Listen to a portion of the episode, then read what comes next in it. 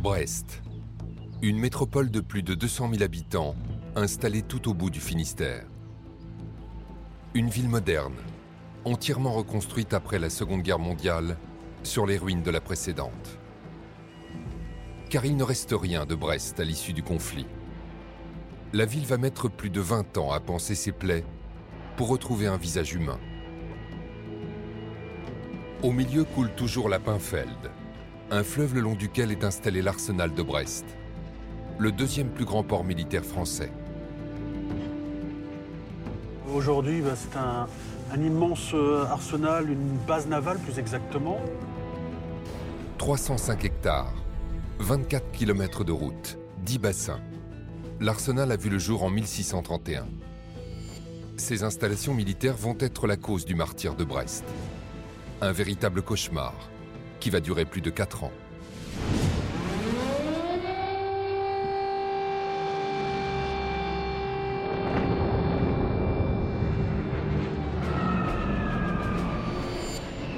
Un déluge de bombes va s'abattre sans discontinuer pendant toute la durée du conflit.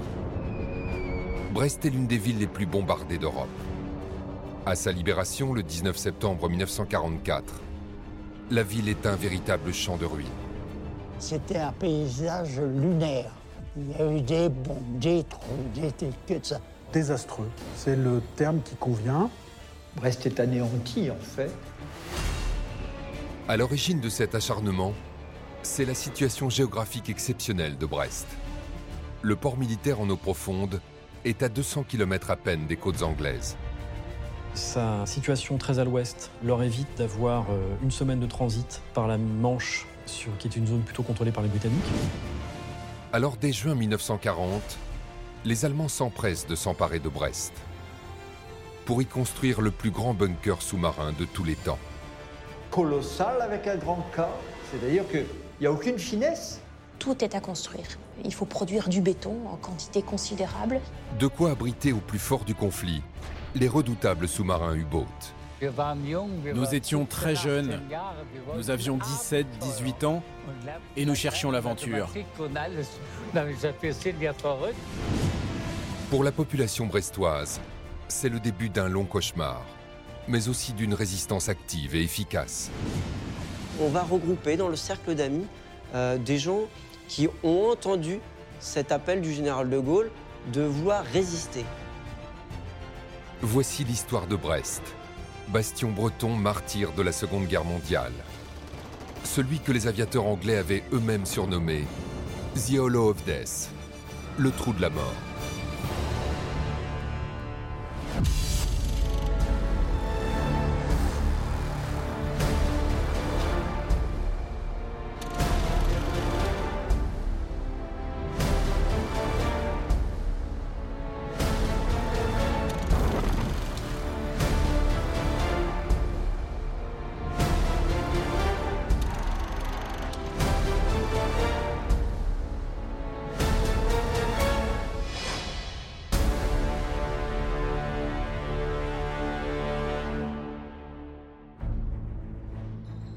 Comprendre cet acharnement, il faut remonter quelques années en arrière.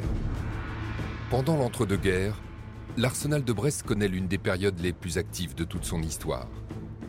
Car à la fin de la Première Guerre mondiale, la flotte militaire française est en ruine. Il faut absolument la reconstruire, l'armer et la moderniser. La marine française, au sortir de la Première Guerre mondiale, est une marine euh, ruinée par la guerre, euh, ravagée par euh, les naufrages et également par le très faible entretien qu'on a fait sur les bateaux, puisque tous les moyens étaient dirigés vers l'armée terrestre. On a affaire à une marine vieillissante, très clairement. Euh, nous avons des bateaux qui sont moyenne d'âge de 30 ans, et il va être plus que temps de renouveler une flotte, de l'adapter aux nouveaux standards mondiaux. Alors, au début des années 30, l'arsenal de Brest tourne à plein régime. En dix ans à peine, neuf croiseurs et huit sous-marins flambant neufs sortent du chantier naval militaire, dans lequel travaillent plus de 6000 ouvriers. le renouveau de la marine dans les années 30, l'armement de nouveaux navires, des beaux bateaux flambant neufs, euh, réclamant beaucoup de marins, beaucoup de main-d'œuvre d'entretien, un arsenal puissant, etc., a revitalisé la, la ville de Brest. C'est une ville qui ne fleurit qu'en période de guerre. Euh, on a une monoactivité liée à la marine nationale, ce qui veut dire que euh, quand on prépare une guerre ou quand on est en guerre, l'activité se développe. Et puis dès qu'on la paix euh, revient, en général, elle décroît de façon très importante avec des conséquences sociales importantes. Du coup, le, chômage de la grande dépression économique, de la grande crise, est moins massif, moins sensible à Brest que dans beaucoup d'autres villes françaises. L'enthousiasme brestois de cette gigantesque course à l'armement et de courte durée. Le 3 septembre 1939, la Grande-Bretagne et la France déclarent la guerre à l'Allemagne. Mais le front est loin. Alors pour Brest, c'est le début d'une longue période d'attente.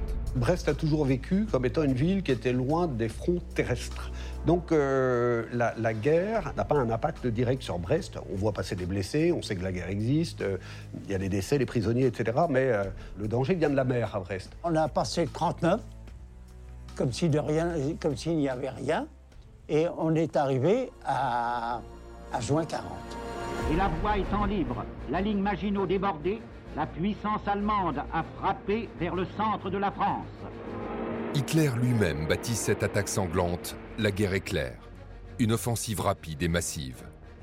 Six semaines de combat qui vont faire plus de 120 000 morts et jeter 6 millions de civils sur les routes de l'Exode. Un chaos général au cours duquel la Bretagne va susciter un fol espoir, celui d'offrir un refuge pour que le gouvernement français puisse se replier. C'est le réduit breton. La Bretagne, d'une façon générale d'ailleurs, euh, et Brest ont déjà un esprit de résistance. Face à la situation militaire qui devient catastrophique au début du mois de juin 1940, on envisage euh, d'évacuer la capitale, ce qui va se faire très rapidement, et de se replier. Alors là, il y a une proposition de mettre en place un réduit breton. Avec, en ultime, la possibilité d'embarquer pour rejoindre soit les colonies, soit l'Angleterre. Et donc, ça, ça, à Brest, on y croit. Le général de Gaulle alors sous-secrétaire d'État à la guerre du gouvernement de Paul Reynaud, va porter cette idée. Se replier à l'ouest d'une ligne de défense qui protégerait toute la péninsule armoricaine. Donc il y a eu une idée qui théoriquement sur le papier euh, pouvait être envisageable, dire euh, on va défendre une ligne. En réalité, la puissance de l'armée allemande est telle que le temps de se retourner, ils sont déjà là. Donc euh, quand on voit à quelle vitesse ils viennent de Rennes à Brest, c'est l'affaire d'une journée ou deux. C'est effrayant. Quoi. Ils, déboulent littéralement en France. Donc cette idée du réduit breton, pas forcément une bonne idée. Le projet est vite abandonné. De Gaulle rallie Brest et monte sur le contre-torpilleur Milan pour gagner l'Angleterre. Deux jours plus tard, depuis Londres, il s'adresse à la France.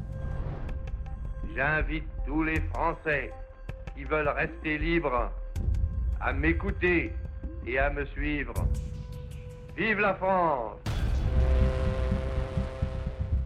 À Brest, dans le sillage de De Gaulle, c'est une gigantesque évacuation générale qui commence le 18 juin au soir, l'amiral Brohan, qui commande la place de Brest du point de vue de la Marine nationale, hein, donne l'ordre à tous les bateaux en état de le faire de quitter Brest au maximum pour 18 heures. Au total, plusieurs centaines de navires quittent le port pour gagner l'Angleterre ou l'Afrique du Nord. Une véritable armada qui fuit l'avancée de la Wehrmacht. La veille, plus de 30 000 soldats britanniques ont déjà quitté la France par Brest, en abandonnant sur place leurs vivres et leurs véhicules sabotés. L'issue de secours, l'échappée, c'est bien Brest. Les Anglais d'ailleurs, avec la retraite de Dunkerque, viennent à Brest. Tous les bateaux en état de naviguer quittent la rade de Brest. Donc tous les marins, mais aussi des civils. Je pense que tous les Brestois qui partent à ce moment-là de Brest, c'est pour continuer à combattre. Ça n'est pas du tout une fuite on ne plie pas. Et, je pense que c'est ça qui, marque cette ville et sa population à ce moment-là. Mais Brest va aussi servir d'issue de secours pour une cargaison bien plus précieuse encore.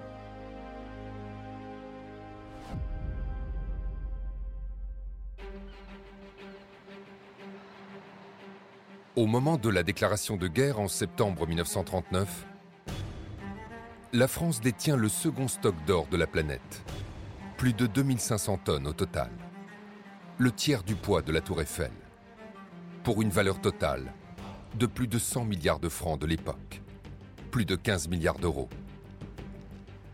Il y a toujours eu beaucoup d'or en France parce que l'État sait, et spécialement en 39-40, que dans les échanges internationaux et en particulier avec l'Amérique, il faut pouvoir payer en or. Une fortune colossale que la France veut mettre à l'abri de la menace nazie. C'est le coup d'envoi d'une opération hors norme. Le déménagement de l'or français un véritable sauvetage dont Brest va devenir la tête de pont. Pour stocker le précieux métal dans le plus grand secret, il faut trouver un endroit sûr, un gigantesque coffre-fort en quelque sorte. Alors à quelques kilomètres du port, la marine va ouvrir la grande et très discrète casemate du fort du Portique. 1, 2, 3, 4, 5, 6, 7. Donc la casemate fait à peu près 7 mètres sur 15, centaines de mètres carrés. Euh, bah, il faut imaginer qu'on avait euh, ici de, chaque côté un mètre de haut de, métal euh, doré sur les deux côtés de la casemate. Hein. Donc ça devait donner un amoncellement assez impressionnant, à la fois de, caisses et puis, et puis de sacs.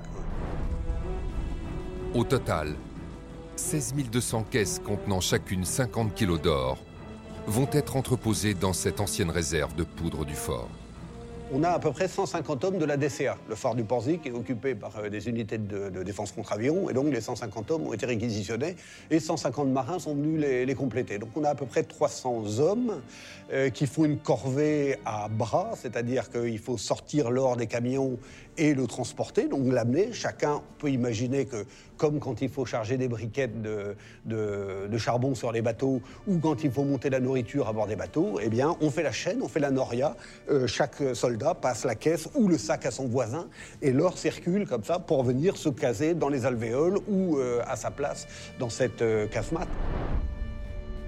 Face à l'avancée des Allemands, c'est ce stock de près de 800 tonnes qu'il va falloir évacuer vers l'étranger dans une véritable course contre la montre. Ils ont donc quatre jours absolument intenses dans l'espèce de frénésie générale, euh, des milliers de marins, des milliers d'ouvriers qui courent dans tous les sens pour essayer de préparer cette flotte à son évacuation et surtout pour essayer d'échapper aux Allemands.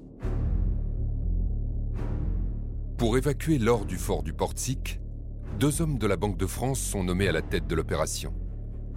Les meilleurs selon leur chef. Félix Thio va se charger de la sortie de l'or du fort. Et à 7 km de là, dans le port, c'est René Gontier qui va superviser le chargement des navires. Ils ont un profil finalement normal et j'allais dire tout à fait classique dans le milieu de la banque. Il faut être précis, il faut être rigoureux. Mais je crois qu'en plus, ils vont avoir un comportement dont on peut dire qu'il a quelque chose d'héroïque, hein, puisque c'est sous les bombes, dans un manque de moyens absolument criant qu'ils vont devoir veiller à ce que les 16 200 sacs d'or et de caisses de lingots soient embarqués soigneusement sur les navires qui sont mis à disposition par la marine. On peut penser que tant que les Allemands ne sont pas là, tant qu'il n'y a pas un gars avec un flingue qui dit bah, non nous arrêter, les soldats vont continuer à faire leur devoir, à faire ce pourquoi on les a formés, ce pourquoi on les paye. Et il faut imaginer aussi qu'ils ont, euh, comme la génération d'ailleurs précédente, un grand sens patriotique. L'opération est lente et difficile. Le nombre de camions est insuffisant. Mais surtout, il y a cette route, celle qui relie le fort du Portique au port de Brest. 7 km, une route étroite et sinueuse. Elle n'a pas beaucoup changé depuis. La route du Borsic n'est pas forcément la route la plus facile à pratiquer, surtout quand elle est encombrée, qu'on est bombardé, que les conditions sont dégradées que les camions ne sont pas forcément d'une grande, fiabilité. La veille du 18 juin, Estio dit Mais nous n'y arriverons pas, nous n'avons pas réussi à évacuer plus de tant de tonnes d'or et il en reste encore énormément. Les liaisons téléphoniques du fort du Portique sont précaires. La route d'accès est mauvaise et dangereuse. Nos hommes attendent. Ils s'inquiètent. Les Allemands ne sont-ils pas entrés à Paris le 14 juin? Finalement, l'opération est bouclée in extremis. Le mardi 18 juin à 18h45 précise, les cinq bateaux chargés de lingots quittent la rade de Brest. Direction le Sénégal, pour mettre leurs Français à l'abri. Ce qu'il y a d'extraordinaire, c'est que sur tout cet or qui va transiter, euh, on va en perdre très très peu, puisque sur 2700 tonnes d'or qu'il y avait, on va en perdre que 375 kilos. À peine 24 heures après le départ du dernier bateau d'or, les Allemands entrent dans Brest, mettant la main sur l'un des principaux ports militaires français.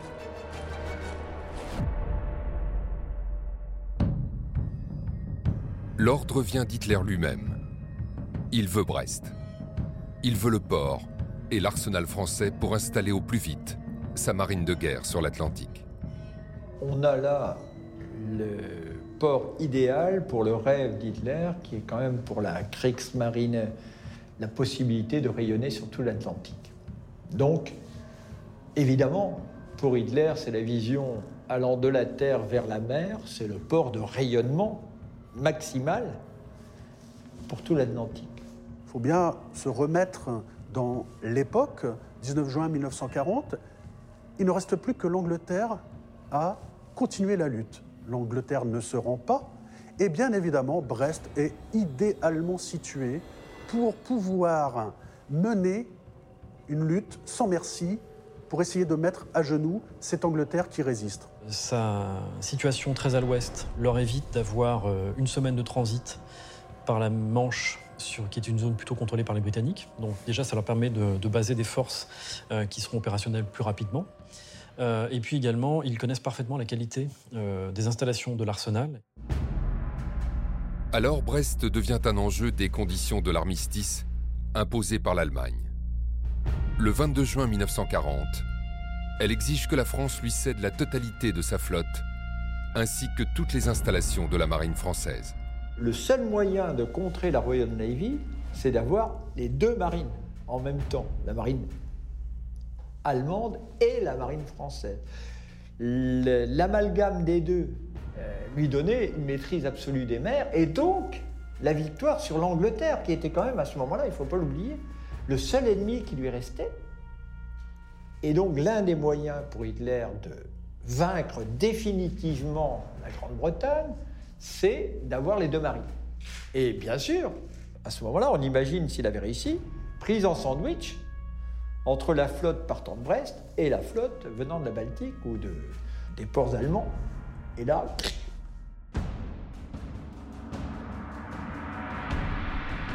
Mais lorsque la Wehrmacht s'empare de Brest, le port et l'arsenal sont inutilisables. Avant l'évacuation, de nombreuses opérations de sabotage ont eu lieu. Une quinzaine de navires et de sous-marins sabordés encombrent les quais et les bassins du port. Les grues ont été détruites à l'explosif. L'usine d'armement des navires incendiés et 400 000 litres de carburant brûlent dans les citernes du port.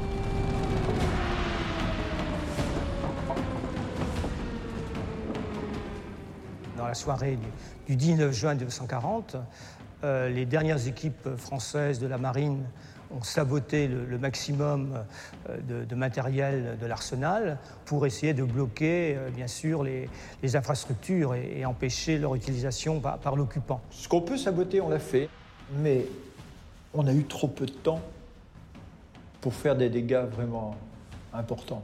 Il faut bien voir qu'il est immense, cet arsenal, que l'évacuation s'est faite très très rapidement, qu'il n'y avait pas de réel plan de euh, minage, de faire sauter euh, tout et de dévaster finalement l'arsenal. Une armée essaie toujours de détruire en, dernier recours parce qu'on ne sait jamais si on ne va pas pouvoir demain s'appuyer sur ce qu'on est en train de détruire aujourd'hui.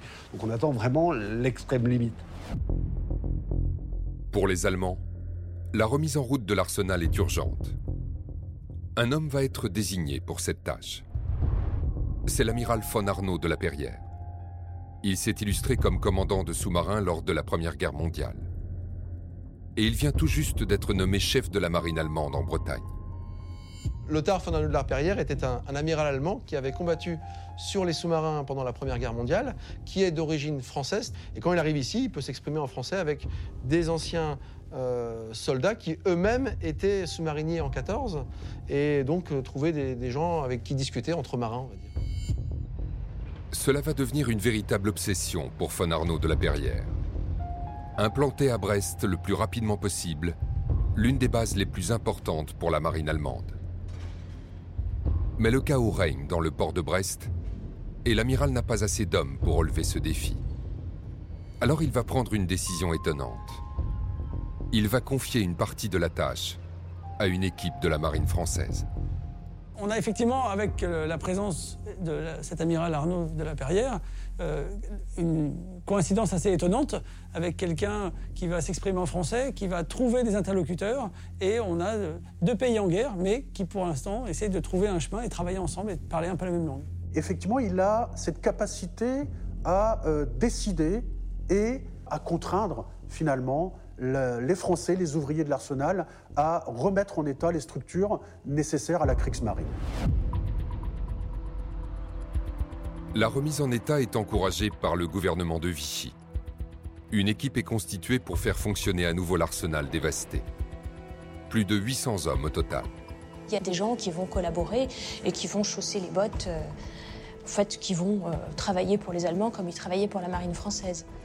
Quand cet ennemi a gagné et qu'on a signé un armistice, le préfet maritime donne les clés du port, à partir de ce moment-là, pourquoi un ouvrier euh, serait-il comporté différemment? Il faut quand même manger, on a des familles à nourrir et on ne peut pas se priver d'un salaire, d'un moyen de subsistance. Ce qui ne veut pas dire que les ouvriers euh, français et bretons euh, travaillent de gaieté de cœur pour, pour l'occupant. C'est le cas du lieutenant de vaisseau Jean Philippon, qui est immédiatement nommé au service des jardins de la direction du port. Un poste secondaire qui va lui permettre plus tard de renseigner Londres. Le lieutenant de vaisseau Philippon, nom de code Hilarion, euh, qui n'est pas du tout un gaulliste, hein, qui est euh, plutôt même un, pétiniste, mais qui va faire un travail de renseignement euh, tout à fait remarquable.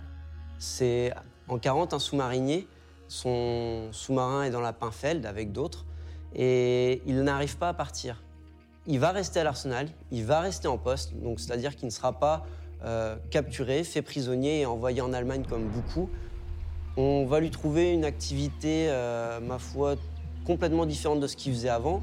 Il va avoir un petit jardin pour euh, nourrir voilà, les, les, gars de la marine. Donc il, va cultiver des légumes sur un bout de lopin de terre de la marine. Et l'amiral Philippon joue le double jeu hein, de faire croire évidemment euh, aux Allemands qu'il est dans cette coopération, mais en réalité, il se sert de sa position pour recueillir un maximum de renseignements et permettre aux Alliés d'avoir des objectifs définis et en tout cas de savoir ce qui se passe à Brest.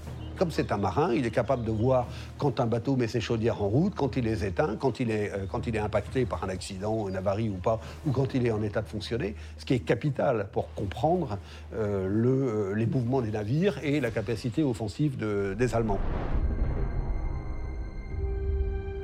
L'arsenal va être le berceau des tout premiers actes de résistance brestois. Une résistance de la première heure qui se met en place dès la prise de la ville par la 5e Panzer Division allemande. La résistance à l'arsenal, euh, elle va être active de 1940 à 1944. C'est-à-dire pendant toute l'occupation à Brest, à l'arsenal, on va retrouver différentes formes de résistance, à la fois mineures, à la fois assez importantes, par du sabotage notamment. Quand on regarde la composition des Français libres, plus de 15% euh, du total des Français libres proviennent de Bretagne euh, et 7% d'entre eux sont finistériens. Donc c'est la région française qui a fourni le plus de Français libres, proportionnellement 5 fois plus que la moyenne nationale. Un groupe va très vite se distinguer par la précocité de son engagement. C'est même le tout premier groupe de résistance breton. Il est à l'initiative d'un garagiste brestois de 36 ans. Louis Elie. Ce fameux groupe Elie, euh, c'est avant tout des Brestois euh, du quartier de Saint-Martin qui vont se grouper. C'est des gens qui se connaissent et pareil, on va regrouper dans le cercle d'amis euh, des gens qui ont envie de faire quelque chose, qui ont entendu cet appel du général de Gaulle de vouloir résister. Et on va monter une structure, un groupe d'action euh, qui va, dans un premier temps, recruter des personnes. Louis Elie recrute très rapidement une centaine d'hommes et de femmes qui se lancent dans des actes de résistance. Ils vont d'abord s'armer. Alors pour s'armer, ils ont des contacts euh, à la pyrotechnie, par exemple, pour sortir des balles, des munitions, des grenades. Après, ils vont s'adonner à un, un espèce de concours de récupération d'armes dans les bars. C'est-à-dire qu'ils rentrent dans un bar, ils consomment dans un bar, et sauf qu'en reprenant leur euh, manteau, qu'ils avaient au préalable déposé sur les manteaux allemands et les ceintures allemands qui étaient à l'entrée du bar, ils emportent le tout. Euh, ce qui fait qu'ils se retrouvent avec des armes. C'est un mouvement euh, que je dirais presque spontané, qui vise à faire à la fois du renseignement et de faire le plus de mal possible à l'occupant. Donc pour des actions, y compris des actions de commando, mais c'est un mouvement qui est, qui est encore assez mal organisé. Le groupe Eli va rapidement s'effondrer. Suite à l'arrestation d'un suspect, la Gestapo obtient par la torture la liste des noms. Tous sont arrêtés, jugés, et 11 d'entre eux fusillés le 10 décembre 1941. Ça a choqué l'opinion brestoise car il y a eu une euh, communication sur ça. Ça a été étalé dans la presse le jour même où ils sont fusillés. On publie la triste liste et ça va jouer sur l'état d'esprit des, Brestois. C'est donc une cohabitation tendue qui se met en place avec l'occupant allemand. D'autant plus qu'à Brest, l'exode massif de population face à l'installation allemande n'a pas vraiment eu lieu. Les Allemands essaient dans un premier temps vraiment de se comporter euh, en gentlemen. Ils sont bienveillants envers la population. Ils, montrent qu'ils sont les nouveaux tauliers, mais ça ne prend pas. Les Brestois sont complètement réfractaires à, toute cette, euh, euh, fumisterie. Le souci avec l'occupation allemande, c'est que la plupart des, communes littorales de la région sont des zones interdites. Donc la population qui spontanément aurait pu trouver refuge dans ces communes, dans la famille ou autre, ne peut pas y trouver refuge, elle est interdite. Donc ça va retarder l'évacuation de la population. Beaucoup de Brestois n'ont donc euh, aucune solution pour se loger chez des amis ou de la famille dans la campagne environnante. Euh, ils restent donc chez eux. Et finalement, euh, on s'habitue à tout, très probablement. Chaque jour, les Brestois continuent à aller travailler. Une aubaine pour les Allemands qui peuvent ainsi remettre en route les installations de l'arsenal saboté en moins de deux mois. Alors tous les fleurons de la Kriegsmarine, la marine allemande, débarquent à Brest. Avec en tête de cette armada des croiseurs de bataille. D'abord l'admiral Hipper, puis le Scharnhorst et le Gneisenau, rejoint quelques semaines plus tard par le croiseur lourd Prince Eugène. Alors l'idée majeure c'est euh, asphyxier l'Angleterre et la couper de toutes ses routes d'approvisionnement. La population est impressionnée par l'arrivée de ces, croiseurs. Euh, et puis, euh, la population a conscience très vite que la présence de ces navires à Brest va faire de Brest une cible prioritaire pour les Britanniques. Ces navires sont les véritables bêtes noires pour l'Angleterre. Leur arrivée à Brest est immédiatement signalée à Londres par le lieutenant de vaisseau Philippon. Alors comme la population le craignait, Brest devient une cible prioritaire pour la Royal Air Force. Les vagues de bombardements massifs se multiplient, impliquant à chaque fois une centaine d'appareils. En un an, le port de Brest va recevoir plus de 4000 tonnes de bombes.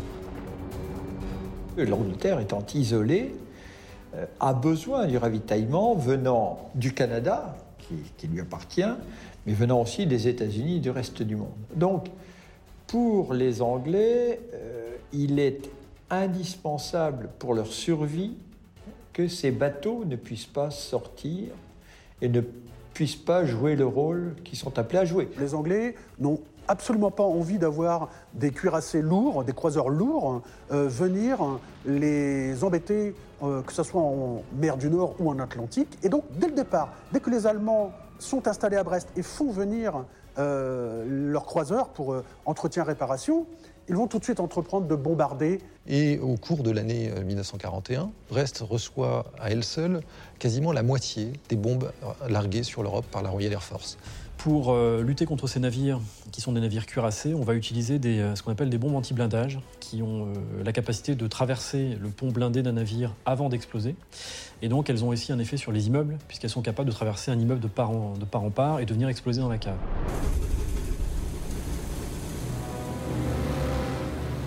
Le 24 juillet 1941, les Anglais lancent sur Brest une opération de très grande ampleur. Par une belle journée d'été, une centaine d'appareils va s'acharner sur la ville pendant près de deux heures.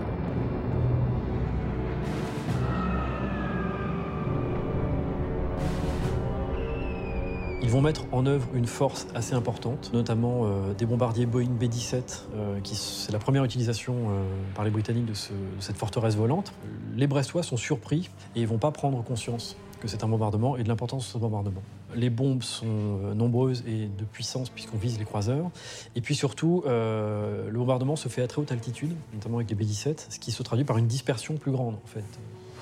Je dirais pas que c'est la première fois que la mort euh, arrive dans la ville, mais, quasiment. Et du coup, la prise de conscience de la, fragilité de, la vie de chacun devient total. Ce bombardement va rester comme l'un des plus violents vécus par Brest. Il est aussi l'un des plus meurtriers pour la population civile. 84 morts et 90 blessés. Face au bombardement, les Brestois euh, semblent très stoïques. Et c'est tout à fait remarquable, parce que assez régulièrement, des Brestois applaudiraient les avions euh, britanniques qui viennent pourtant les bombarder en faisant un certain nombre de victimes, en détruisant un certain nombre de maisons ou d'immeubles.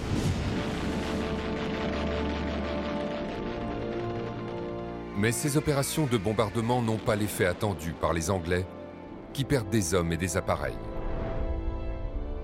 Au sol, dans le port de Brest, les navires allemands ont peu souffert l'efficacité des bombardements est proche de zéro. C'est-à-dire que certaines bombes britanniques touchent leur cible, mais aucune ne permet de causer des dommages suffisants euh, aux bâtiments allemands pour euh, les rendre euh, non opérationnels. Ces bombardements vont se répéter sur Brest jusqu'à la fin de l'année 1941. Les croiseurs ne seront jamais détruits. Mais les bombes vont occasionner des avaries qui vont les immobiliser ce bassin sera effectivement un des bassins euh, qui va subir des bombardements en lien avec la présence de ces croiseurs ennemis à Brest. Face euh, à l'arrivée des premiers bombardements, les Allemands ont très vite euh, compris la nécessité de les cacher, en particulier sous des filets immenses. Et ça a bien marché parce que, au final, les Allemands vont faire séjourner ici le Gneisenau, le Scharnhorst, et seul l'un des deux sera réellement touché et subira des avaries euh, suffisamment importantes pour l'immobiliser six mois de plus. Cette immobilisation des grands bateaux de guerre allemands va entraîner la colère d'Hitler. Il ne supporte plus que ses navires les plus prestigieux soient bloqués à Brest et ordonne leur évacuation. Un véritable coup de théâtre. Le parti va être euh, effectivement d'évacuer le Scharnhorst et le Gneisenau vers, euh, vers des ports allemands.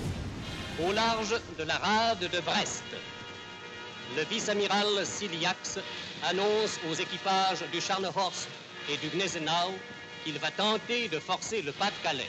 C'est ce qu'on a appelé l'opération euh, Cerberus, qui est vraiment un coup, euh, j'allais dire, de maître, puisque, en fait, ils vont pouvoir évacuer les plus grandes unités, les unités les plus précieuses, remonter l'Atlantique, passer au nez et à la barbe des Anglais. Une véritable humiliation pour la Royal Navy, qui laisse passer les navires allemands malgré l'alerte donnée par le réseau de l'amiral Philippon. Cette opération Cerberus, c'est à la fois euh, un incontestable succès tactique pour les Allemands, mais c'est en fait euh, une énorme défaite stratégique, puisque euh, ces navires ne sont plus présents sur le théâtre d'opération atlantique et finalement ne vont plus jouer de rôle militaire pour le reste de la guerre.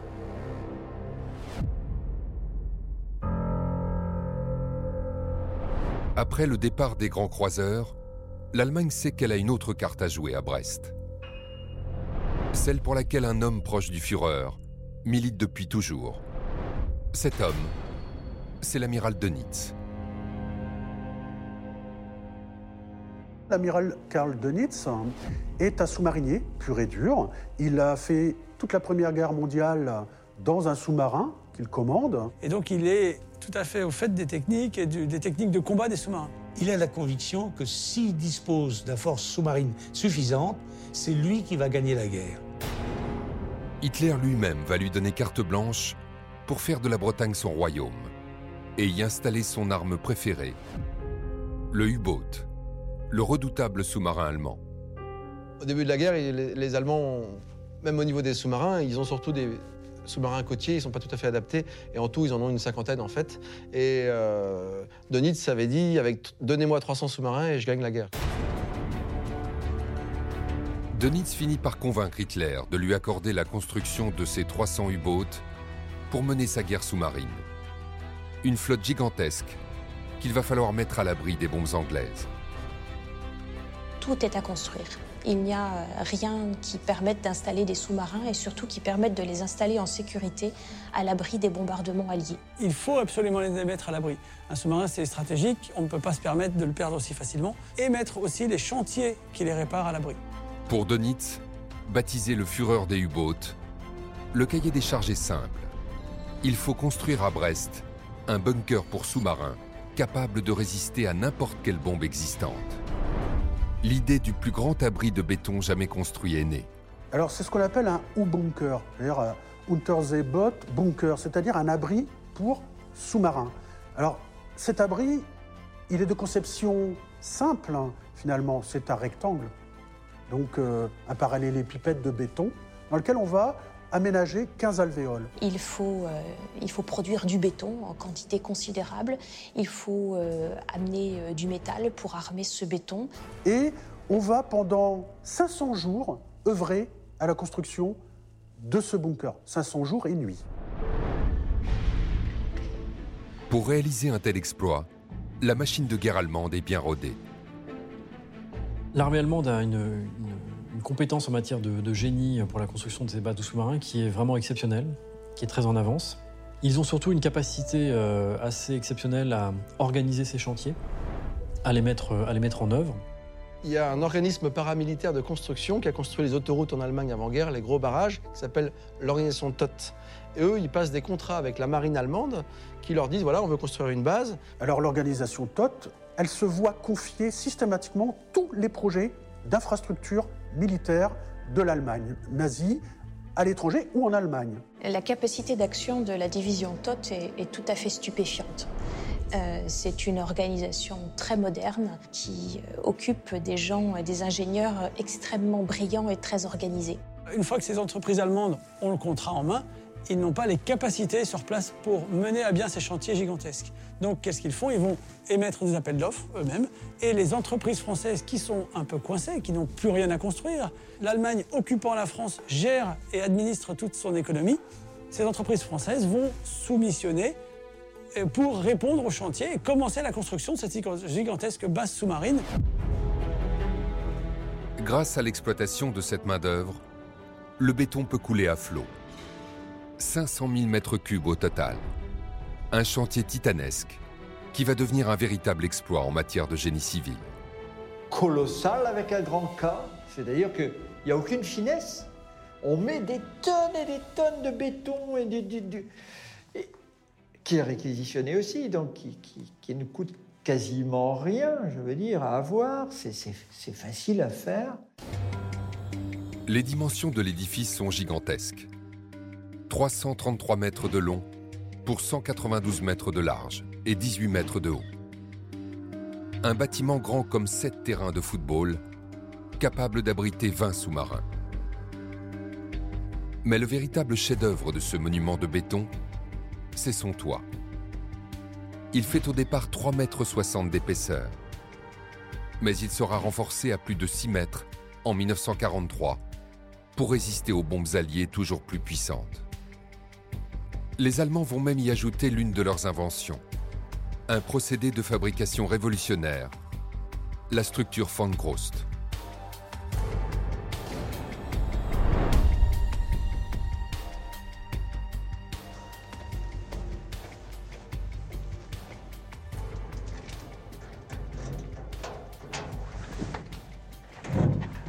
Nous arrivons ici sur la structure Fangros, qui est l'un des systèmes de renforcement du toit de la base des sous-marins mis en œuvre à partir de 1943 et en 1944, qui repose sur des, murs euh, qui soutiennent un ensemble de poutrelles en béton, euh, très resserrées, puisqu'il y a à peu près 40 à 50 cm entre elles.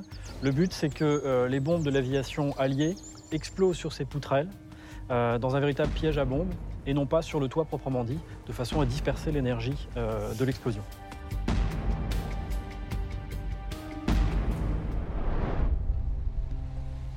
Le 13 septembre 1941, le pari fou de l'amiral de Nitz est gagné.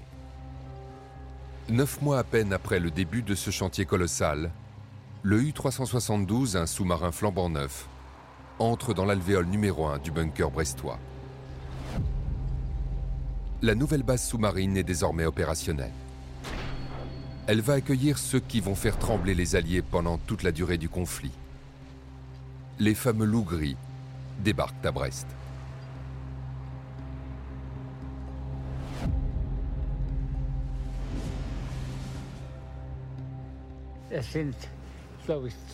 Tu peux apercevoir toutes les alvéoles où les sous-marins pouvaient s'abriter. En pratique, si tu prends l'ensemble des alvéoles, 24 sous-marins pouvaient se retrouver en même temps à l'intérieur.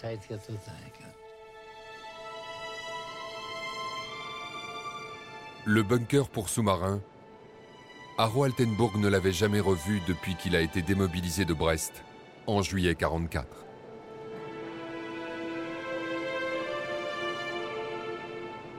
Alors lorsqu'il y revient pour la première fois à l'âge de 96 ans, c'est pour cet ancien sous-marinier allemand un véritable pèlerinage qu'il a souhaité accomplir avec sa fille, Béatrice.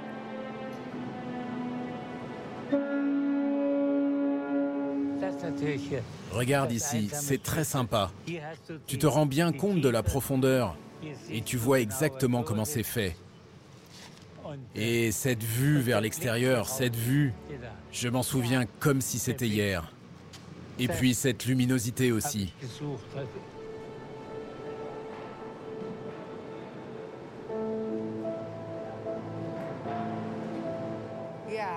Oui. Et là, à gauche, ce sont les rails sur lesquels les trains amenaient le matériel, c'est ça Oui, en haut, tu vois ces poutrelles C'était pour supporter les grues. Le sous-marin, il était comme ça dans l'alvéole, de telle manière qu'ici, il y avait la proue. Et là, tu avais un trou. C'est là qu'on chargeait les torpilles à l'intérieur du sous-marin. C'est à ça que servaient ces grues.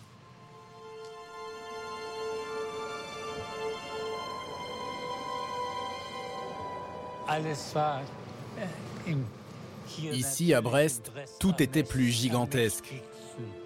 Tout d'abord, il y avait ce bunker. Et puis ensuite, la taille du site portuaire, le plus grand d'Europe. Toute la flotte française, pratiquement tous les bateaux, pouvaient être contenus dans ce port. C'est unique, cette immensité. On ne trouve ça nulle part ailleurs. Toutes ces missions, Haro va les accomplir à bord du 92. Plusieurs semaines en mer à chaque fois, avant de revenir à Brest, le temps de remettre le sous-marin en état.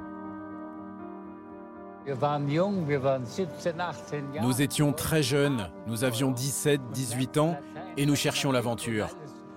Nous apprenions le latin, les mathématiques et tout le reste.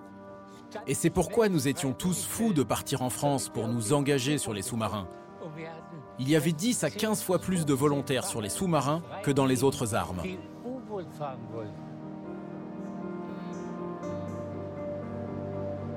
Es ist für mich sehr bewegend,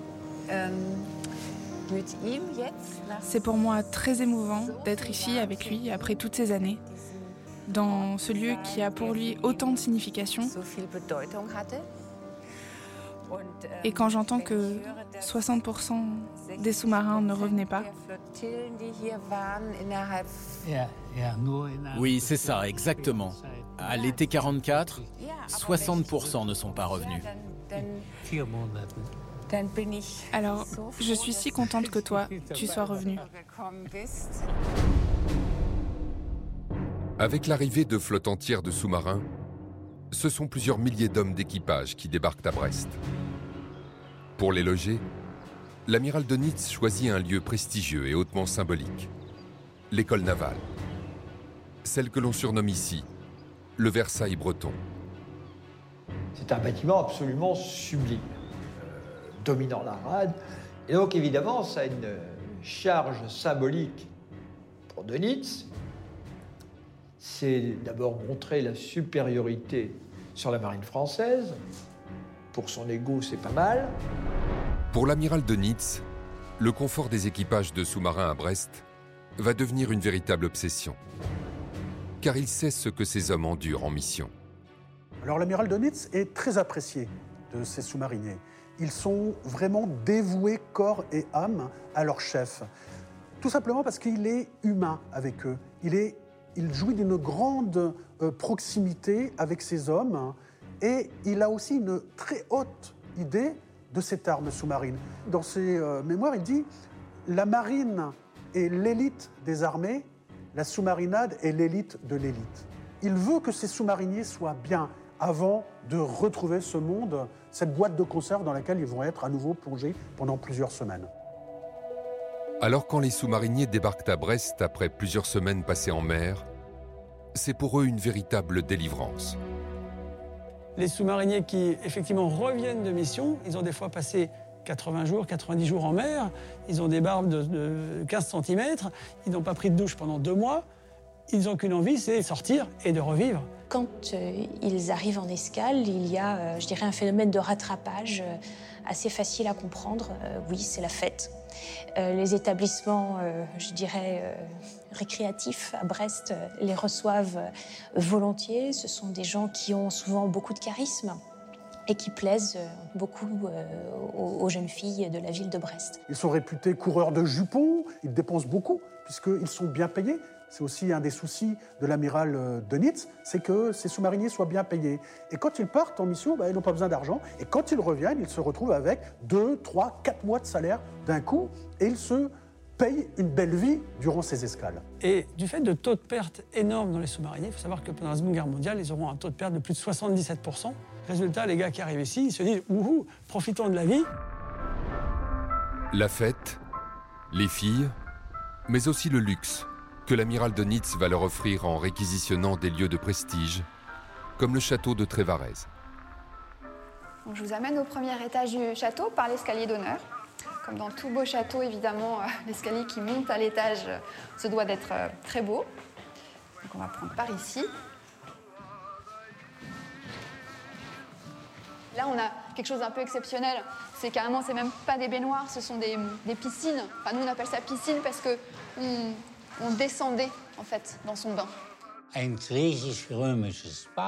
C'était un vrai bain gréco-romain. Ça faisait 1m30 de large et sa partie supérieure était comme un divan. Donc on pouvait s'allonger.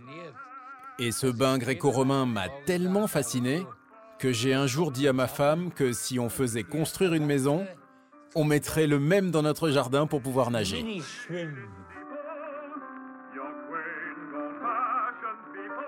On avait ici tout le confort moderne de la belle époque. Ça passe surtout par euh, le chauffage central, les salles de bain avec euh, eau chaude, euh, le- les ascenseurs, l'électricité. Dès 1905, ici, il y avait l'électricité, puisqu'on avait une usine électrique sur le domaine. Donc oui, oui, c'était un lieu qui était extrêmement confortable et qui l'était toujours en 42-44, à la période où les Allemands viennent dans ce lieu. Avec un tel niveau de confort, la remise en forme des équipages de sous-marins est assurée. Leur motivation aussi. C'est un endroit au milieu des bois et des forêts. On y mange très bien, la cave est très bonne, donc on peut y faire ripaille, on peut bien y boire, et puis pour que le plaisir soit complet, on y amène aussi de charmantes créatures, c'est-à-dire des femmes. On a des témoignages assez, clairs qui montrent que lors de ces moments de récupération, la vie était, était plutôt facile. Nous perdions en moyenne 8 kilos à chaque mission et nous devions chaque jour boire un litre de lait. Et le lait ici était de première qualité. Il était toujours bon en France et particulièrement en Bretagne, de même que la nourriture. Alors nous adorions aller dans ce château. C'était un endroit magnifique. Mais ce que les Allemands préfèrent à Trévarez, c'est le parc gigantesque qui entoure le château. Un domaine de plusieurs dizaines d'hectares dans lequel les officiers au repos peuvent pratiquer leur activité favorite, la chasse. Un jour, je suis sorti dans le parc du château pour chasser. C'était le matin très tôt, peut-être 6h, 6h30. Et là, je tombe sur deux Français. Dès qu'ils m'ont vu, ils ont eu très peur. Normalement, ils n'avaient pas le droit d'être là, car le parc du château était clôturé et c'était interdit de rentrer à l'intérieur. J'ai remarqué qu'ils cachaient quelque chose sous leur manteau et je leur ai demandé de me montrer ce dont il s'agissait. Cachez-vous des armes? Non, non, nous n'avons pas d'armes. En fait, c'était des lapins. Ils en avaient plein. Dans chaque poche, il y avait un lapin. Alors je leur ai demandé s'ils avaient attrapé ces lapins ici, dans le parc du château. Ils m'ont répondu que oui, qu'ils utilisaient des pièges. Alors je leur ai demandé si je pouvais les leur acheter. Ils ont tout de suite dit oui. Je crois qu'ils avaient peur d'être arrêtés. J'ai acheté les lapins, je les ai remerciés et je suis vite rentré au château pour aller voir les cuisinières.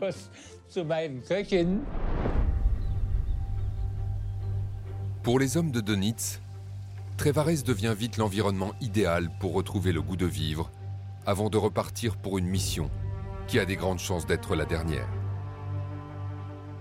Il faut toujours avoir à l'esprit qu'un sous-marinier, c'est un personnel à haute valeur ajoutée. Il a d'abord fallu former quelqu'un dans la marine, puis le former au sous-marin. Donc on ne peut pas non plus se permettre de le perdre sous les bombes à terre. Donc il faut le mettre à l'abri. Donc là, en, le mettant dans un château, loin, dans la campagne, ça va moins attirer l'œil de, l'espionnage ou de l'aviation alliée, et on a toutes les chances de le protéger et de le garder pour qu'il puisse partir pour sa prochaine mission. Malgré sa discrétion, le château n'est pas oublié par l'aviation alliée. Il faut dire que la résistance signale à de nombreuses reprises la présence d'officiers allemands à Trévarez. On arrive euh, dans l'aile ouest du château, l'aile ouest qui a été euh, bombardée pendant la Seconde Guerre mondiale, en juillet 1944. Et euh, bah, ça n'a pas été vraiment réparé.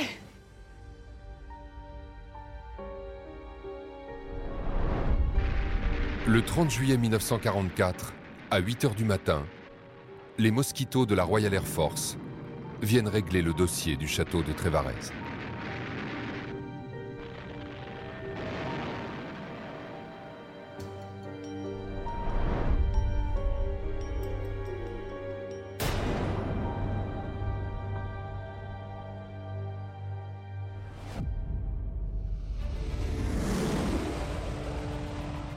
À 70 km du château de Trévarez, le port de Brest est lui aussi à nouveau sous les bombes.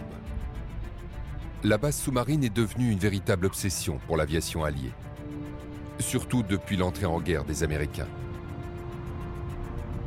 Les doctrines d'emploi euh, du bombardement stratégique pour, les Américains à leur entrée en guerre sont les mêmes que celles des Britanniques au début de la guerre. L'idée, c'est le bombardement de jour, de précision mais ils sont persuadés, euh, malgré deux années de, combat euh, par les Britanniques, que euh, leur doctrine d'emploi est la bonne. Donc ils vont essayer de le démontrer. Bah, c'est la technique américaine qu'ils utiliseront ailleurs. C'est vraiment Le chapelet de bombes, c'est la quantité qui pallie la qualité. En cinq mois, les bombardiers de la 8e Air Force lancent cinq attaques sur le bunker des sous-marins de Brest. Mais le résultat de ces bombardements est décevant. Même s'ils sont parfois précis, l'épaisseur de béton est telle qu'ils vont rester relativement inefficaces. Alors les Alliés vont confier le dossier à leurs meilleurs ingénieurs. Et c'est Barnes Wallis qui va trouver la solution. Barnes Wallis, c'est un, c'est une espèce de professeur sur le sol, enfin un personnage un peu excentrique, un, une espèce de géotrouve-tout qui invente euh, tout un tas de, de, dispositifs dans tout un tas de domaines variés. Il met au point un certain nombre d'inventions qu'il propose aux militaires anglais.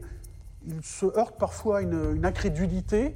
On, le trouve un petit peu, euh, voilà, un petit peu bizarre quand même, et puis on, ça marchera pas. hein. Et en fait, il innove sans arrêt, et il va être, par exemple, celui qui invente les bombes rebondissantes. Alors ça, pourquoi invente-t-il ça? Pour essayer de bombarder et détruire les barrages en Norvège, en particulier. Pour cibler la base sous-marine de Brest, Barnes Wallis préconise l'utilisation de la Tallboy. C'est la bombe la plus puissante de l'arsenal allié. Elle n'est pas conçue pour perforer le béton, mais Wallis y croit. Elle pèse plus de 5 tonnes, dont près de 2500 kg de torpex. Un explosif deux fois plus puissant que le TNT. L'idée de Barnes Wallis, c'est que euh, si on largue des bombes très lourdes à très haute altitude, ces bombes vont pénétrer dans le sol très profondément, une trentaine de mètres, vont exploser dans le sol et finalement la destruction d'une cible ne se fera pas par l'explosion de la bombe directement, mais par l'effet sismique de, euh, de l'explosion. Août 44. Une ultime mission de bombardement de la base sous-marine est confiée à une unité spécialisée dans les attaques de précision, le Squadron 617. Ils vont larguer 27 tallboys sur le bunker et 9 vont atteindre le toit.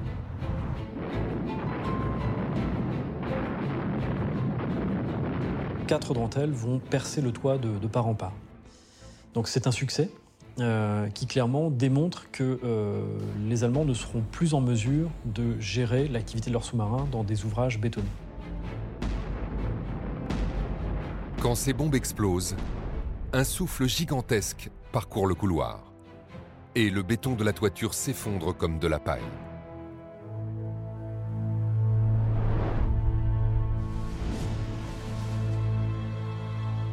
Ce trou fait à peu près 5 mètres de diamètre et ils ont réussi à percer plus de 4 mètres de béton renforcé. Alors malheureusement, on peut le dire, c'est que si l'impact a été euh, majeur et qu'il a réussi à percer l'énorme épaisseur de béton de ce toit, hélas, l'explosion qui s'en est suivie n'a engendré finalement que peu de dégâts. Il n'y a pas eu de morts et les sous-marins, les U-boats qui étaient présents, n'ont eu aucun dommage, ou si peu, de même que la base dont le fonctionnement n'a pas été du tout remis en cause. Les Allemands sont donc parvenus à construire en un temps record une structure qui sera capable de résister à tous les assauts alliés jusqu'à la fin de la guerre. On dit souvent que finalement ces bombes ont eu peu d'effet sur les bases de sous-marins, euh, parce que certes, si elles ont percé le toit de part en part, euh, elles n'ont pas détruit, euh, elles n'ont pas fait disparaître les bases. Mais ce que montrent bien les études britanniques, américaines puis françaises de 1944-45, c'est que la structure des ouvrages est endommagée, des murs de refend sont décellés ou déplacés, les réseaux d'adduction d'eau, d'air comprimé, les réseaux électriques, les réseaux d'évacuation des eaux pluviales sont en grande partie endommagés. Donc la base est finalement plus endommagée qu'on le pense souvent. Ces bombardements compromettent l'activité des bases sous-marins et qu'autrement dit, on peut nuire à l'activité opérationnelle des sous-marins. Au total, la base sous-marine va subir plus de 80 attaques tout au long du conflit. Toutes vont venir du ciel. Car les Alliés le savent, attaquer Brest par la mer est une mission impossible. Les Allemands ont protégé l'entrée du port grâce à un impressionnant système de défense. ils vont truffer, il n'y a pas d'autre terme, euh, toute cette zone de batterie. On compte plus de 240 canons antiaériens de tout calibre, et donc ça en fait un enfer à traverser. À tel point que euh, les équipages britanniques vont parler à cette époque-là euh, de Brest comme étant The Hollow of Death, c'est-à-dire le trou de la mort. Résultat, tout au long de la côte qui mène au port de Brest, des centaines de batteries allemandes. Pour les navires comme pour les aviateurs anglais, passer entre les mailles du filet de cette défense côtière resserrée est une véritable mission suicide. Aucun ne va se risquer à forcer le passage. D'autant plus qu'un monstre d'acier interdit l'accès à la rade. Les Allemands l'appellent Amiral Graf Spee. Les Français Keringar. Quatre canons de 280 mm, crachant des obus de 250 kg. C'est la plus grosse batterie du Finistère. Distance de tir 25 km. La batterie est positionnée ici, là, la batterie Graspi, à l'intérieur, 2 km à l'intérieur des terres de, de la pointe de, de la pointe Saint-Mathieu. Cette longueur-là, ça représente 25 km et donc euh, on voit bien qu'effectivement, euh, cette batterie, elle peut, atteindre, euh, elle peut atteindre Brest, elle peut atteindre une grosse partie du Nord Finistère, en mer bien évidemment, et puis, et puis aussi tout le nord de, de la presqu'île de Crozon. Chaque ordre de tir de la batterie Graf Spee est donné depuis un poste de commandement. Un gigantesque blocos de 5 étages, en grande partie enterré. Le, poste de commandement, là, c'est deux blocos qui ont été superposés l'un sur l'autre. On a un premier blocos qui sert de cantonnement pour, euh, pour les soldats de troupes qui étaient chargés d'assurer la défense des officiers donc, qui étaient au-dessus. Donc, ces soldats qui étaient euh, à l'étage le plus bas, la journée étaient stationnés bah, dans tous les nids mitrailleuses hein, autour du gros blocos. Et ensuite, on a le poste directeur de tir et poste de commandement qui est composé de quatre étages, avec le, premier étage, donc, c'est un lieu de réfectoire euh, et le cantonnement pour les, pour les officiers et les, techniciens. Et après, sur le deuxième étage, c'est euh, là le lieu stratégique hein, de- du blocos avec le centre de transmission, la salle des cartes, euh, etc. À 3 km à peine de ce labyrinthe de béton, il y a le village de Plougonvelin et la maison de Roger Priol. Cette proximité avec la batterie Graf Spee va très vite intéresser le renseignement allié. J'ai été contacté début 43 par un monsieur qu'on appelait Grand Turc. Euh, et J'avais un, ami qui était à, à Port-Spilin, euh, Joe Quéré, qui m'avait présenté ce monsieur-là. Grand Turc, euh, dit, vous faites du renseignement, mais vous n'en parlez à personne, même pas à votre famille. Personne. La grosse batterie, c'était Karagar, qui était euh, un- très importante euh, point de vue dégâts. hein. Ça faisait, ça faisait des dégâts terribles. Des renseignements qui doivent permettre de faire taire la batterie Graf Spee au moment voulu. «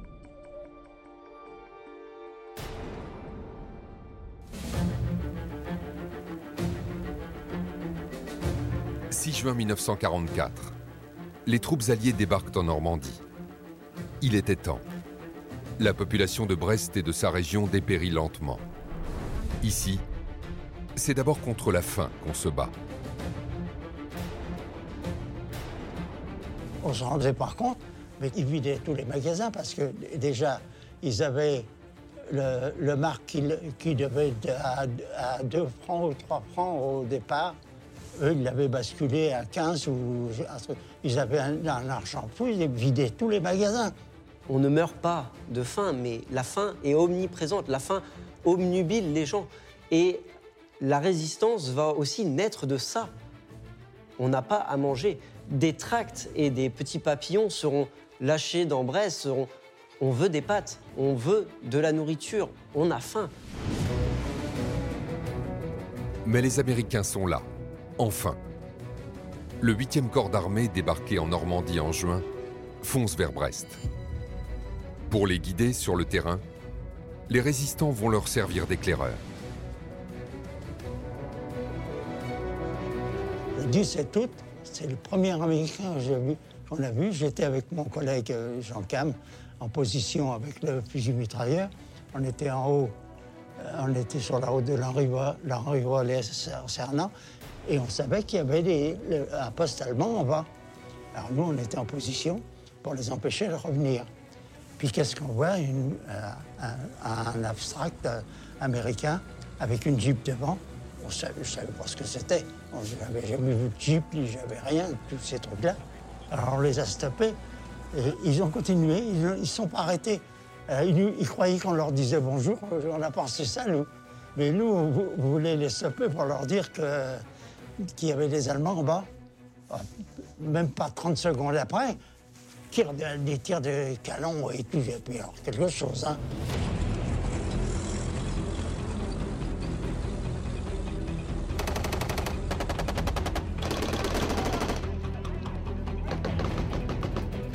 Alors on disait, bah, ça y est, ils se sont fait avoir par les, les Allemands qui étaient en poste en bas. Puis euh, ils reviennent en marche arrière à toute vitesse. Et puis ils rigolaient, ils rigolaient. Bah, bah, ils, sont ils se font euh, plumer comme ça, puis ils rigolent. Ils rigolaient, puis ils sont partis, ils nous ont fait comme ça, puis ils sont partis. Ils ne sont même pas arrêtés. Mais c'est pas les Allemands qui ont eu le temps de tirer, c'est eux qui ont canardé. C'est eux qui ti- tiraient. Et nous, on croyait que c'était les Allemands qui avaient tiré sur eux. Le lendemain, on nous a dit vous allez servir de, en fin de compte, de guide aux Rangers. Alors, on a été incorporés dans les troupes Rangers américaines. Moi, j'étais avec deux Américains qui ne parlaient pas un mot français. Il est clair que les, les combats proprement dit sont menés par des militaires professionnels, c'est-à-dire par les divisions américaines. Dans ce contexte, les milliers de résistants bretons, hein, à peu près 35 000 FFI, euh, jouent un peu le rôle, je dirais, de fantassins. Ils vont ouvrir la voie, euh, ils vont être chargés de réduire les, poches de résistantes allemandes, notamment sur les côtes. Euh, mais évidemment, leur armement et leur euh, formation est assez limitée. Donc à chaque fois qu'il y a réellement des résistances fortes euh, des Allemands, euh, ce sont les Américains, avec leurs moyens lourds, les chars, euh, l'aviation, qui se chargent de réduire euh, ces, poches de résistance. Roger et 13 membres de son unité FFI se retrouvent embarqués avec les troupes d'assaut de la 2nd Rangers américaine. Pour eux, l'objectif est clair faire tomber la batterie Graf Spee de Keringa. Car elle pilonne sans cesse les positions américaines qui assiègent la ville de Brest. On l'avait signalé en, en tant que résistance, on l'avait signalé. hein. et il fallait qu'on qu'on fasse taire cette euh, batterie. Et ça tirait sur Brest sans arrêt, sans arrêt, sans arrêt. Là, ça nous passe au-dessus. Hein, on les entend, euh, moi, je ne voyais pas, mais on les entendait. Et ça, faisait un bruit euh, de ferraille, mais très fort. hein. Roger va guider pendant deux semaines la 2nd Rangers jusqu'à la batterie de Keringa. Une progression lente et risquée, car chaque fossé, chaque talus, chaque ferme peut dissimuler des soldats allemands. Le, but, c'était d'avancer, de chasser les Allemands, puis on s'est mis en position en ligne et on avançait. On a mis de Quesmer à Olanou, qui fait pas tout à fait 2 kilomètres. On a mis, une semaine pour faire ce- ce- cette... Parce que c'était partout des niches de, soldats allemands. Pour Roger, la progression vers Keringar s'arrête quelques jours plus tard. Sur les 13 membres enrôlés au départ par la 2nd Rangers, trois manquent à l'appel. Du côté des Américains, la batterie n'est plus qu'à quelques centaines de mètres. Ils vont enfin pouvoir la faire taire grâce au courage de quatre Rangers qui vont entrer dans le bunker. À leur tête, le lieutenant-colonel Bob Edlin. Faisant prisonnier le premier Allemand qu'ils trouvent, il lui demande de, leur présenter le, commandant de la place. Ils arrivent dans le bureau du, lieutenant-colonel Fürst, et puis euh, là, Edlin, qui se démonte pas, lui dit Bon, vous êtes euh, notre prisonnier, maintenant vous allez vous rendre. Fürst euh, dit à Edline Attends, euh, on est 100, vous êtes 4, là c'est vous nos prisonniers. Edline euh, perd un peu patience, il lui dit Bon, moi je suis pas venu ici pour, pour me rendre. Il dégoupille une grenade et lui dit Bon, je compte jusqu'à 3 et si à 3 vous n'êtes pas rendu, on pète tous ici et puis, puis on en finit là quoi. Bob Edlin obtient ainsi la reddition du colonel Furtz. Deux ans après avoir tiré son premier obus, la batterie de Keringar est enfin réduite au silence.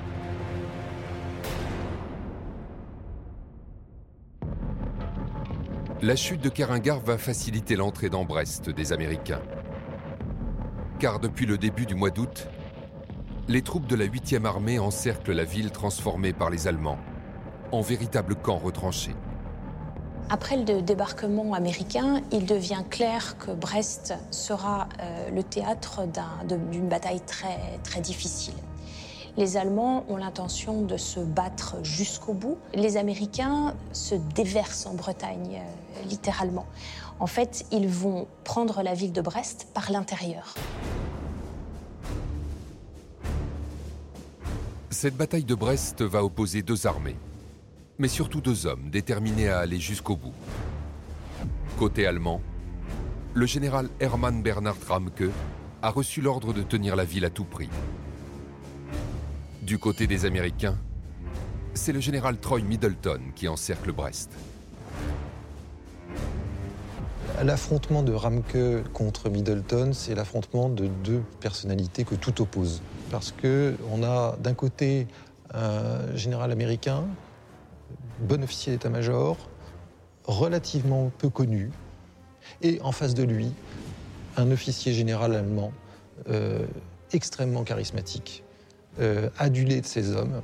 Middleton est quelqu'un de discret et euh, de terriblement efficace, néanmoins. Il a combattu pendant la Première Guerre mondiale, il était officier, et il est acharné à accomplir sa mission. Il est tellement indispensable qu'il souffre de son genou suite à une vieille blessure et il demande à être relevé de ses fonctions en juin et juillet.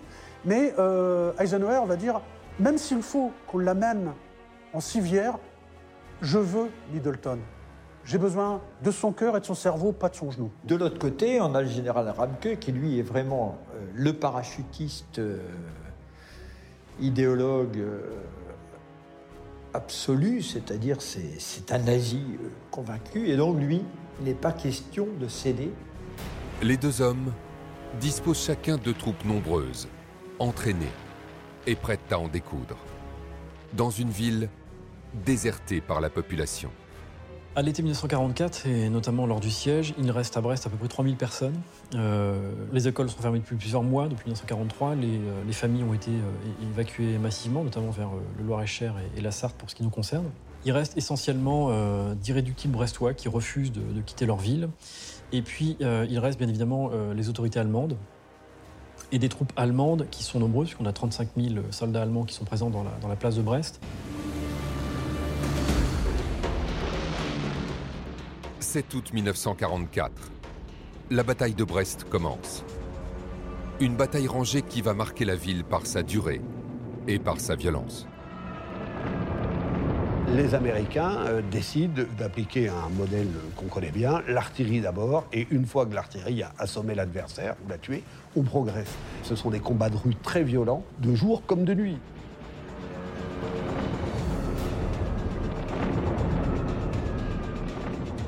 On a plutôt l'impression euh, du bulldozer américain qui, euh, qui enfonce euh, la- les défenses allemandes. Pendant le siège, euh, les Américains sont en contact avec les Allemands. C'est-à-dire qu'il y a des communications entre eux, il y a des émissaires, et à plusieurs reprises, les Américains proposent la reddition aux Allemands. Troy Middleton envoie un courrier à Ramke pour lui dire arrêtons, arrêtons, gagnons du temps, gagnons des morts, des blessés, il y a encore quelques civils, cessons. Et Ramke lui répondra, simple phrase, euh, qu'il ne peut malheureusement pas lui donner satisfaction. Dans Brest, c'est l'enfer au quotidien. Un cauchemar permanent pour les quelques habitants qui se sont accrochés à leur ville. C'est une vie qui est euh, extrêmement euh, éprouvante, puisque euh, au moment du siège, les Brestois qui sont restés vont passer 23 heures sur 24 dans les abris. Le plus grand de ces abris brestois, c'est l'abri Sadi Carnot. Un tunnel de 256 mètres de long, enterré à 25 mètres de profondeur. Construit en six mois entre août 42 et janvier 43, il permet à 2300 personnes de se mettre à l'abri des bombardements. Il faut imaginer qu'on est au fond d'un abri, quelquefois dans le noir à cause des coupures d'électricité. Il faut imaginer le confinement, la surpopulation, les cris, les odeurs. Les toilettes, euh, ça n'existe pas. Il y a un système de soins hygiéniques, je ne vous épargne les détails, mais c'est n'est pas terrible. Les puces, toutes les personnes qui ont vécu le siège de Brest sont infestées de puces et spécialement dans les abris où alors là le confinement fait que l'humidité, la chaleur, donc et un climat terriblement anxiogène puisque dans l'abri on entend quand même les obus tomber, les explosions, etc.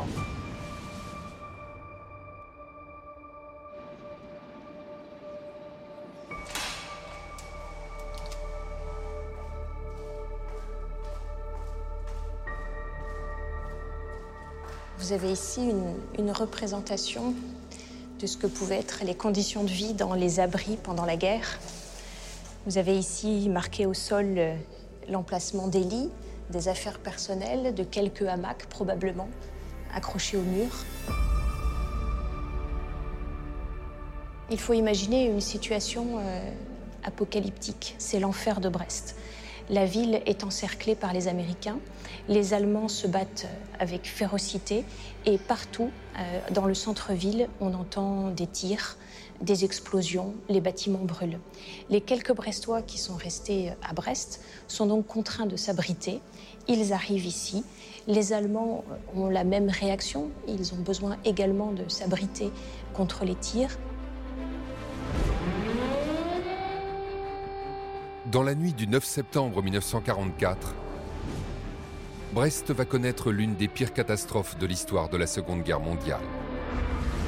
Un incendie se déclare en pleine nuit, à l'intérieur de l'abri. L'intensité de l'explosion, le souffle de l'explosion a été dévastateur. Les gens ont été carbonisés, déchiquetés par l'explosion. Quand les sauveteurs arrivent, très rapidement, euh, ils aperçoivent des flammes d'une trentaine de mètres de hauteur. Il est impossible de parvenir à l'intérieur de l'abri tant la chaleur est insoutenable.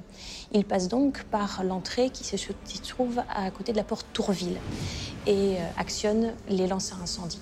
Ils progressent avec peine et vers 5 heures du matin réussissent à rentrer à l'intérieur de l'abri. Euh, l'ambiance est suffocante. Il y a des corps partout.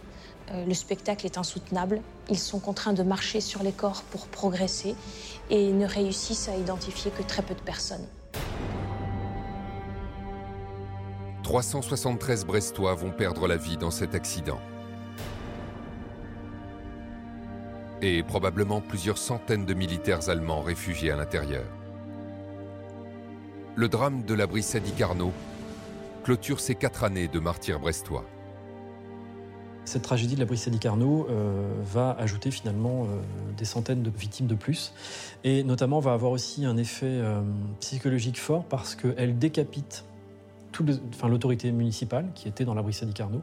Donc voilà, c'est finalement décapitation de l'embryon de ville organisée qui restait à Brest. C'est une tragédie et c'est affreusement traumatisant pour les familles des gens, victimes, bien évidemment, et pour l'ensemble de la population qui n'avait vraiment pas besoin de ça en matière d'horreur, qui avait déjà connu euh, toutes, les horreurs liées à la guerre, et qui en plus, euh, l'endroit où normalement on aurait dû euh, être à l'abri devient le tombeau de, plusieurs centaines de personnes. La tragédie de l'abri Sadi Carnot intervient à quelques jours seulement de la libération de la ville. Le 19 septembre 1944, après 44 jours de siège et de combats intenses, les troupes du général américain Middleton viennent à bout des parachutistes allemands qui défendaient la ville. Le général Ramke dépose enfin les armes. Il se rend très dignement, parfaitement sanglé dans son uniforme. Ce sont des morts pour rien en quelque sorte. Il sort du bunker en tenue parfaite, avec son setter irlandais, et il y a les caméras, il y a les photographes, et il dit euh, qu'il se sent comme une star devant les caméras. Plus de quatre ans après avoir été prise par les Allemands, Brest est enfin libre. La bataille de Brest met fin à 1553 jours d'occupation. Une victoire qui se paye au prix fort. Les Allemands vont perdre 10 000 hommes lors du siège de Brest, bien plus que ce qui était prévu.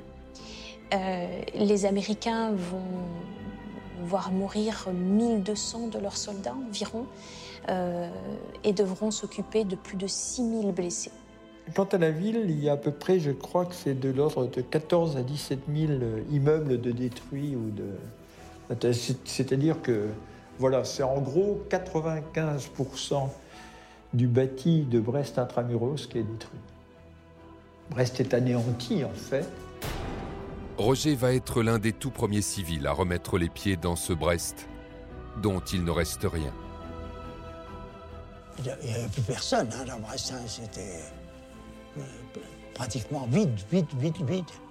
C'était un paysage lunaire. Il y a eu des bombes, des trous, des, que de ça. Le pont tournant, euh, il y avait une des branches qui était, dans, dans le bassin. tout était ratatiné, tout était à plat. Une ville rayée de la carte, pour rien, ou presque car le port brestois, tant convoité par les Alliés, est lui aussi totalement en ruine. Impossible de l'utiliser pour les opérations de débarquement. Alors la ville est rendue en l'état à ses habitants. Une tâche titanesque les attend. Reconstruire. Il faudra près de 20 ans pour que Brest retrouve enfin un visage humain.